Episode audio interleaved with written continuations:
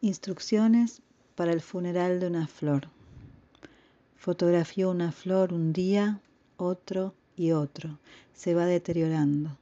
Fotografió el deterioro. ¿Debería enterrarla? Fotografió el entierro, le llevo flores, a medida que mueren las voy enterrando. Apoyo mis pies en esa tierra, hago un gesto, entreabro los labios y murmuro algo. Alguien me espía. Me voy, Volveré mañana. Cortar yo misma las flores, dejarlas secar. Lo más simple sería fotografiarlas, pero no. Las dibujo y las hago dialogar con estampas de aves, todo gris. ¿Qué sentido tiene una pared con una flor seca dibujada al lado de la sombra de una gaviota? Dejo que se hablen. Tiene el sentido que el tiempo les dé. Solo quiero juntar las imágenes y que dialoguen entre ellas. Cuando las pego en la pared siempre pienso que alguien las está mirando más allá de mí, aunque yo esté sola. Mejor sería pegarlas en mi cuerpo y llevarlas conmigo, que anden, darle andamiento a las cosas. Coleccionar fotografías donde se vea por error la sombra del que la sacó.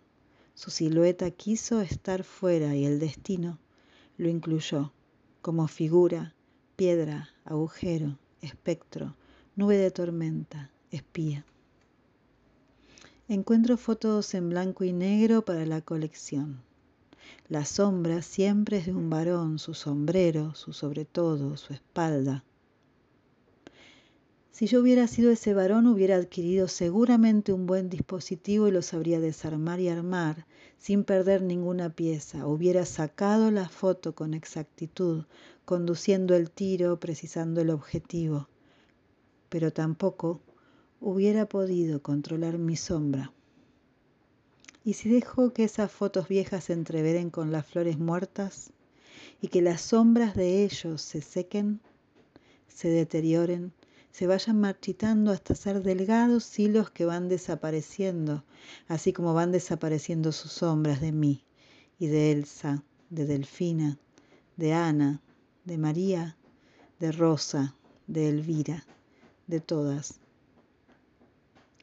Si dejo secar las palabras escritas y las enredo en las flores secas, corto la sombra de las fotos de la colección y las adhiero como espinas, ¿qué morirá entonces?